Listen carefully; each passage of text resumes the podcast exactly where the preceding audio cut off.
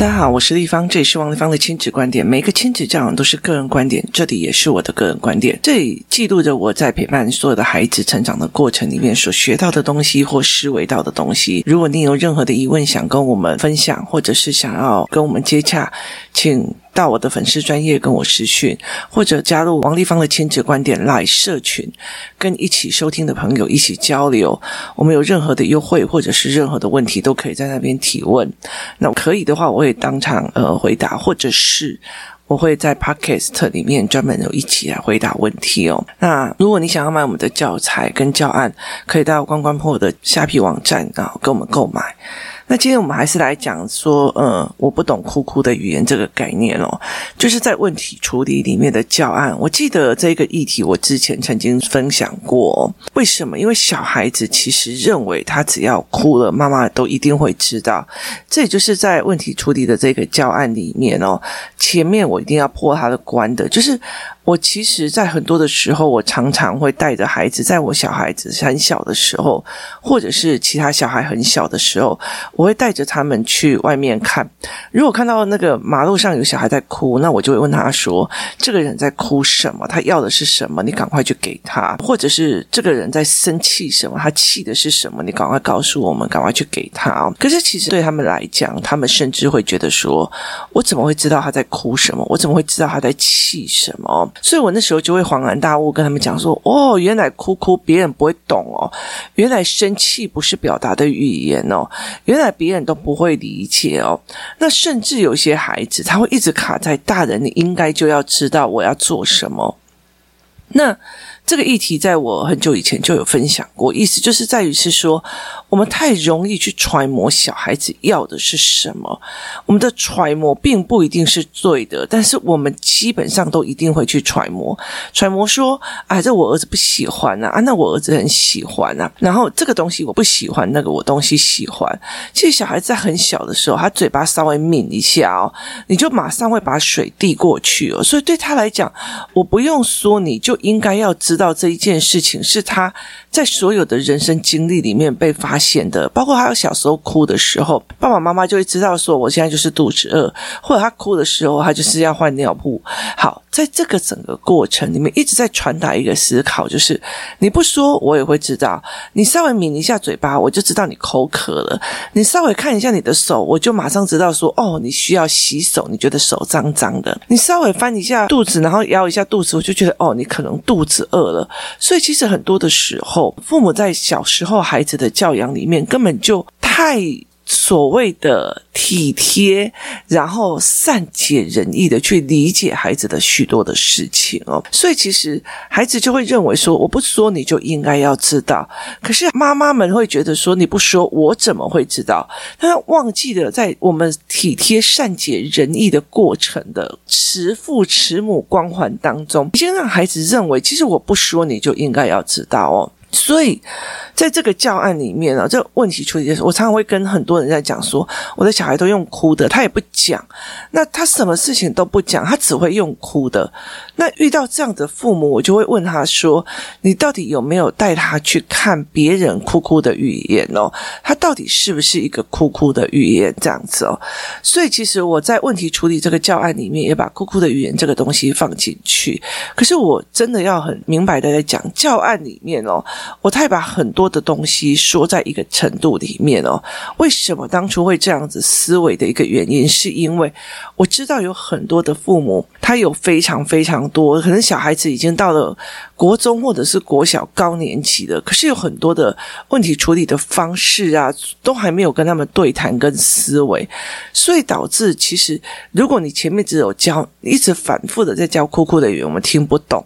那对一些比较大的孩子来讲，他其实是很无聊的。可是问题在小小孩里面，你要多让他知道，之后你生气我不懂，你这样子我不懂哦。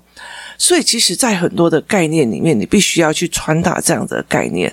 所以我常常会有时候会坐在那个咖啡厅旁边，然后就问我的儿子说：“哎，你看一下那迎面而来那个阿姨啊，她的存款藏在哪里啊？密码是多少哦？”那我儿子当然我会跟他讲：“我怎么知道？我说对，那他现在在想什么？他说我不知道。我说对，他没有说，不会有人知道。哦，我一直以为好像我不说，别人就应该知道。好，所以当他下一次在哭的时候，或下一次在某一些不舒服的时候，我就会讲一句：你没有说，我不会知道，我就没有办法帮到你哦。他就有办法去理解这个概念哦。那如果他没有这样子前提的概念，说哦，原来我哭哭，别人不知道我在哭什么，原来我。难过，我不说，不会有人知道我在做什么。他如果没有这样子的概念的时候，那其实，在很多的时候，你在讲说，哦，你只会哭，什么都不讲。那这样子的话，其实没有半个孩子会觉得说你在跟他传达一个好意，而是你在计较他，你在骂他哦。所以，其实，在这个教案里面，我就让他讲说，你只看到一个人生气或哭，别人不知道你在气什么，在哭什么，在面对什么样的问题哦。那这个可以让他理解说，哭跟生气不是语言，没有办法让别人了解你的意思。所以教案里面有放一个小孩在生气的，那我们就会让小孩去猜这个小孩到底在气什么，或这个小孩到底在哭什么。如果你们呃接下来有拿到表情的这个教案，就是表情研读的这个教案的话哦，他其实就更明白的解释了一件事情，就是小孩子在解读别人的表情的时候，这几年我觉得。小孩在解读别人的表情是越来越难了。第一件事情是，他们基本上没有跟别人过度的互动。那第二件事情就是，口罩遮住了所有小孩的嘴巴。那他们甚至哦，像小蛙老师今天在分享的，他有在讲，小朋友因为在口罩里面讲话，所以他的上嘴唇也没有在非常呃用力的在运动，所以其实他们讲话就越来越狗奏会，你知道吗？就是。糊在一起，可是问题是父母又太善解人意哦，就是你裹在嗯嗯嗯，好，那你马上会就会知道哦，你要吃这个哦，就哇，这真是。姐，这翻译的能力超好的哦，所以孩子会觉得，那我就算没有说清楚，你也可以告诉我啊。所以其实，在很很多的时候，如果像教案你看到说，哦，这里是哭哭，你怎么从这两个人去判断他哭哭的语言？那你要怎么延伸？就是你这件事情，你要怎么往外延伸给孩子知道？例如说，我让孩子知道说，哦。这个是哭哭的语言，这个是你如果没有讲，我不懂，所以我常常会这样子说：“哎，快点去看阿公现在在想什么。”那我女儿说：“我怎么知道？”哦，阿公不说，所以我们不知道，是吗？好，所以我会一直一直来去跟他讲这件事情。那个孩子哭了，你可以告诉我他是什么原因吗？他说我不知道。哦，我一直以为你们小孩都知道啊，因为你们觉得哭了，妈妈就应该要知道。那其实我觉得这个概念其实要一直一直一直去讲。那我甚至我甚至会在现在这个时候了，去大量的谈说哦。那一个妈妈，那一个妈妈在讲说，像呃，最近啊。我其实有一段时间想要约我的外甥出去，然后妈妈就说不要，她讨厌东南亚，还每次约她问她都不愿意去。那后来我就问她说：“哎，你为什么是讨厌东南亚？”她说：“我没有讨厌东南亚，只是因为我那时候小时候我去菲律宾的时候，因为她妈妈在她很小的时候有去做菲律宾的交换学生，跟就是在进修，所以她就把这个小孩带过去。可是那时候因为乞丐追着她跑，所以她很害怕。那么不小的小孩被那些所谓的呃乞丐，然后追着跑，就游民啊要钱的，然后追着他跑，他其实有点吓到哦，所以其实他害怕的是那样子的情况再现，所以其实妈妈没有告诉我原因，可是孩子告诉我的原因跟妈妈的认知是完全不同的，所以我也会把这个认知讲给小孩子听哦，说哦，原来我讲的是这个样子，那妈妈讲的又是这一个样子。哦，原来我们认知上会有一些差别哦。例如说，哎，你为什么对某某某很不爽？我说没有啊，我没有对他很不爽啊。可是我今天看到你在打他，我就说，哦，他就这么讲说，我们在玩什么什么的游戏呀，然后一个人要攻击怎样，然后再攻击怎样。我说我以为你们在打架，他说没有啦，没有在打架。所以其实我就说，哦，还好你讲清楚了，所以我就知道了。就是还好你讲清楚了，我就知道了。那在近一点的时候，像我其实我帮我的女儿买了非常多。那时候国中的时候，我买了非常非常多的所谓的教材跟教案。他跟我讲要买，可是问题买了回来还又不多。就有一次后，等到他会考考完的时候，跟他哥哥在聊天的时候，他们两个互聊一些事情的时候，我才理解到我女儿为什么不要去念那些书，因为她觉得说那些是背公式的方法，她并不是理解，她有太多的疑问。你你解题完这一题我会的，可是我我有太多太多的疑问，那我这些疑问我不懂。所以他要去找到懂，那后来他会就觉得说，你帮我买的这个教材根本就没有解答我对事情的疑问哦。所以在这整个过程里面，对我的认知是啊，你这个人懒，就是叫我要买，买了以后你又不做。可是对他来讲，他会觉得说，这个我其实一刚开始觉得还听还可以，后来在。有几个案例的时候，我觉得他在教的就是用不同的方式在行政灌输而已，所以他根本就并不是在让我理解背后的原则跟原理，所以我并没有解题的愉悦哦。那。其实，在这整个东西里面，它就是一个认知的错误。所以在小孩子的小的时候，你看他这个用神气是表示真正的语言嘛？其实，我觉得我们在我们青少年的时候，有多少时候回去，然后妈妈问你几句话，你 biang 这样子哦。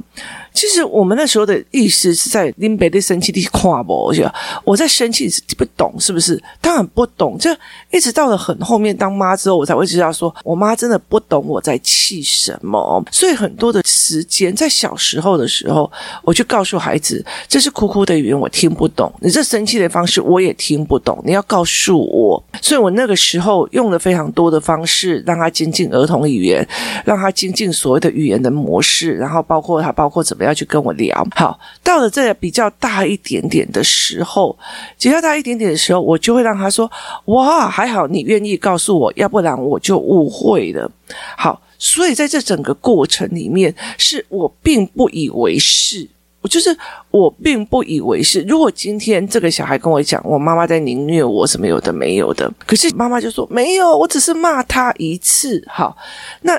其实最重要一件事情是，你骂他一次，对他来讲，为什么会认知成凌虐跟羞辱？这两个中间，你不是在两方来跟我证明说，我妈妈就是很过分，我妈妈就很凌虐。可是，呃，妈妈又要跟没有，我只是怎样怎样怎样怎样哈。其实这中间并不是要来跟我解释这件事情，而是这两个人愿不愿意出来把这件事情，不管是误会还是不舒服，给解决掉。如果你没有把这个误会或这个不舒服给解决掉，那接下来其实你们的亲子关系还是一堆的问题啊。所以在这整个呃处理这些过程里面，我常常会跟他讲，因为妈妈本来以为他是怎样，可是后来我找出来原因，他的认知又是怎样。我常常讲过一句话：父母可不可以低头道歉，是一个非常重要的亲子概念哦。所以我常会觉得啊。我本来以为啊，他要怎样怎样怎样，后来竟然是什么？所以这是认知错误。还好我有问，就是还好我有问哦。所以其实，在很多的过程里面哦，呃，有几次哦，就是。小孩在生气这样子，然后他们在互相吵架，那他们就互相自己出手了。结果后来大的那一群就来跟我讲，那呃小的那一群就不讲。然后后来其实大的那一群就跟小的讲说，其实地方也会听你讲话，就是他会听你讲。如果真的误会了，那我就跟他们道歉，我就跟他们说对不起哦。所以其实对他们来讲，你是不是一个值得信的人？很多的时候认知是不一样哦。还好你们有讲，要不然我都。都不知道你们有那么大的委屈哦，在孩子越来越大的时候，有没有一起进阶到这样子认知的呃习惯跟认为哦？所以其实像我就会在问我的呃，就是比较大一点的孩子说：“哎，你妈妈说啊，帮你们呃去补习，你都不愿意哦，那你到底为什么？”然后他就跟我讲说。没有啊，那个补习班的老师也教的很烂啊。后来我觉得我还是把课本自己读熟是最重要的。他教的方式都是一些很奇怪的解题方式，然后没有原因的。所以后来我就决定要自己多。所以其实对这个孩子来讲，他的回答其实是蛮有思维性。可是对妈妈来讲，妈妈的认知就是我给你户籍啊，那个 Y K 哦。所以这这中间会越来越落差越大，而且他们的反击会越来越大哦。很多的孩子在小时候他并不会对父母怎么样，可是长大了之后，他有力气了，就是他有力气，他觉得他可以压制得到你的。啊，如果你们呃从小到大用的方式都是压制的，他当然会一直用压制的方式来对付所以在这整个逻辑里面，整个思维的过程里面哦，就是你怎么去让孩子知道，你不说，其实我不知道。他其实不止于在幼儿的这个方式哦，就是在小孩子的小的时候，那他就是哦，我不懂哭哭的语言，你要用说的，那你必须一定要带他去外面看到别人哭啊，那你帮我看一下那个 baby 在哭什么啊？那你帮我看一下那个呃小孩在弄什么啊？那我常常每次只要带小孩去看诊的时候，我就一定会去做这件事情哦，尤其是我们在去跟医生看诊的时候，那呃，我常会跟他讲说，你就站在那里，然后看着医生，然后医生看着你，你都不讲话。医生能够知道你身体哪里有病吗？他可以知道你有任何的症状吗？所以你还是要靠着你说嘛。哦，医生不好意思，最近呢，我就觉得体力非常的差，然后呢，晚上又睡不好，然后又怎样怎样，就是你其实大人也要把它说出来，它才是一个解决问题前的方式，就是。把你的问题说出来，明白的讲出来，做出来，这才是一个解决问题的模式跟方式哦。所以你要去把你的问题说出来，而不是怕说。其实，在看往上一点哦，小孩会觉得我哭哭你就应该懂。再大一点，你说他没有办法去看到我如果没有讲出来，我们会有认知落差。就是妈妈觉得我在偷懒，可是我不是在偷懒。妈妈觉得什么会有认知落差？认知落差还包括了很多的所谓的价值跟学习的尝试。例如说，我在跟我的女儿在聊天的时候，或者她在努力在做呃报告的时候，那她在做报告的时候，哦，你又在玩电脑，你在打线上游戏哦，你在怎样？你在看影片哦，那我女儿就会很爆炸。那可是我一过去说你在做什么？哦，我在做那个呃。简报，那我跟他讲，哎，你简报为什么要用这个系统？那因为学校老师用这个系统，他就会跟我讲说，那妈妈你用什么系统？我说我以前用 Keynote，那现在换别的了。然后我就会示范几次给他。那甚至他的系统里面，我会教他一些什么，这是什么美编呐？这是怎样的状况？这是什么样的都没有？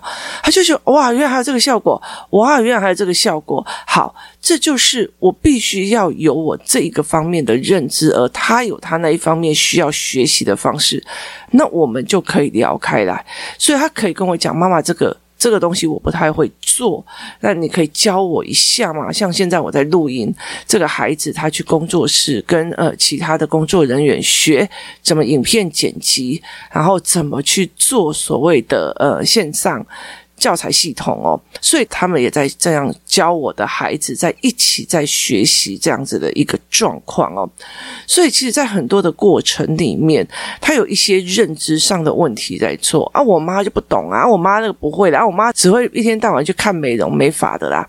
所以，其实对这些小孩来讲，他并不会觉得说他可以得到一些协助。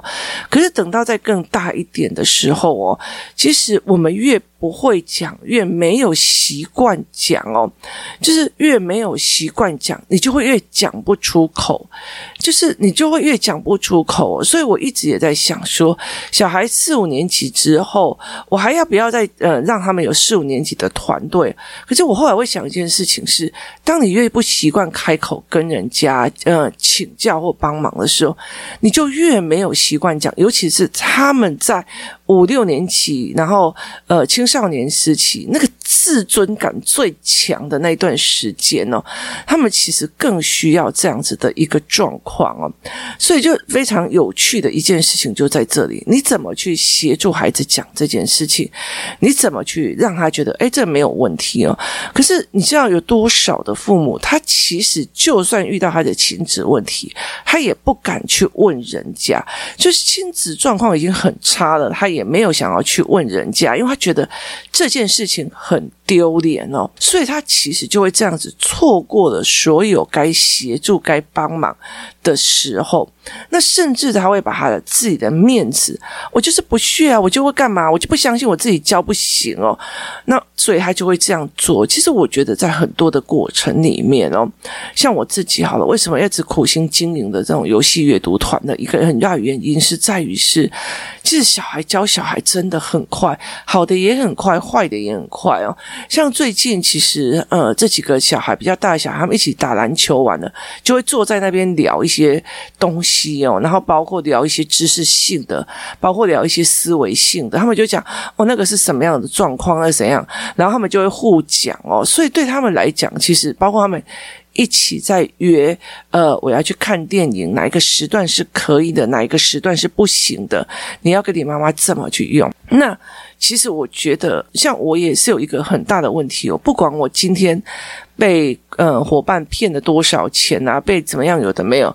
我回到家，我其实不会跟我父亲讲任何一句话，家人也没有。所以其实我们也不习惯去求救，也不习惯去说出来。所以在这样子的状况之下，我们就会有认知的落差。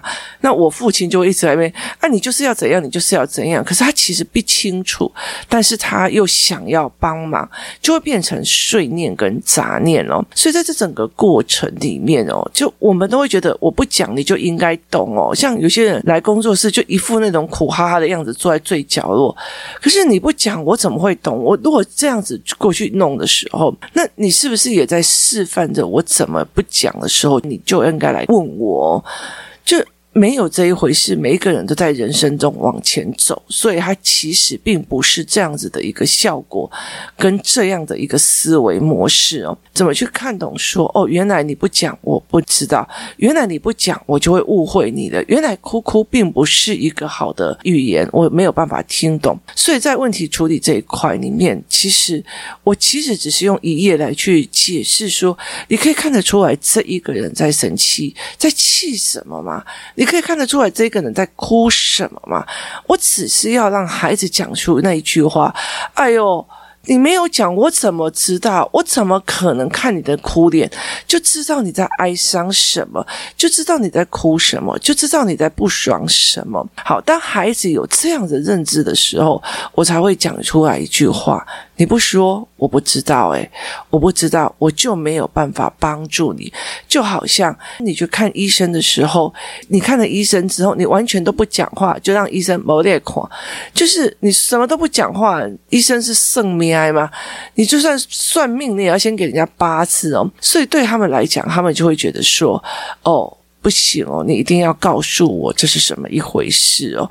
所以在这整个过程里面，它是一个非常有趣的一个概念哦。所以怎么去看这种思维跟这种模式哦，它其实蛮有趣的。所以先让孩子理解。哦，原来哭哭不是这样子的预言。原来我不说，没有人会知道。原来我不走出去，没有人会看到。这是相同的一个思维跟概念哦。那协助孩子去做这件事情，其实我觉得在这里的呃所谓的延伸的。做法有非常多，包括你走到任何一个地方，然后就问他说：“你可以看得出来那个人在想什么吗？你可以看得出来这个人在说什么吗？”包括后来，其实我们其实可以看脸书，或者是该看很多的文本哦。那你就会开始分析说：“哦，原来这个人的背后思维是这个样子，那个人的背后思考是这个样子哦。”用这样子的角度去思维这件事情，去看这个人他的思维模。模式到底是什么？所以你不说，没有人会知道；而你说了，其实有些比较厉害的人就会看到你有料还是没有料，还是来增效。诶，你知道吗？有些人就是你说了。我们大家知道，你只是在抛弃你的责任，把这些东西丢给别人，或者是你说了，其实也不一定是在面对问题。很多时候你不说出来，我们不知道你卡在哪里；很多时候不说出来，别人不知道你该被帮忙。你不说，没有人知道。你是很厉害的人，可以提供什么样的协助，什么样的帮忙？在问题处理这一块，我们也帮助了孩子去想看看，是不是哭哭是个语言，或者在那边装生气、装哀伤、装不爽，就一定要有人去问你，你还好吗？请问有什么事吗？那请问一下，自己的孩子要教成，只要有人生气，就一定要去关心这样子的个性吗？其实不是每一个人都愿意把自己的孩子养成这个样子的。背负少一点的人生的累跟人生的困难，其实很重要的哦。所以。哭哭是不是一个语言？哭哭是不是一个解决的方法？它是不是一个语言？它可不可以跟你讲？这是一个非常重要的事情。那接下来就会开始臭脸是不是个语言？然后塞宾是不是个语言？然后呢，不讲话是不是也是一种语言？人如果没有这样子沟通的语言的时候，是不是我也会用我的认知去定义你的难过？这样子不是就亏大了吗？今天。谢谢大家的收听，我们明天见。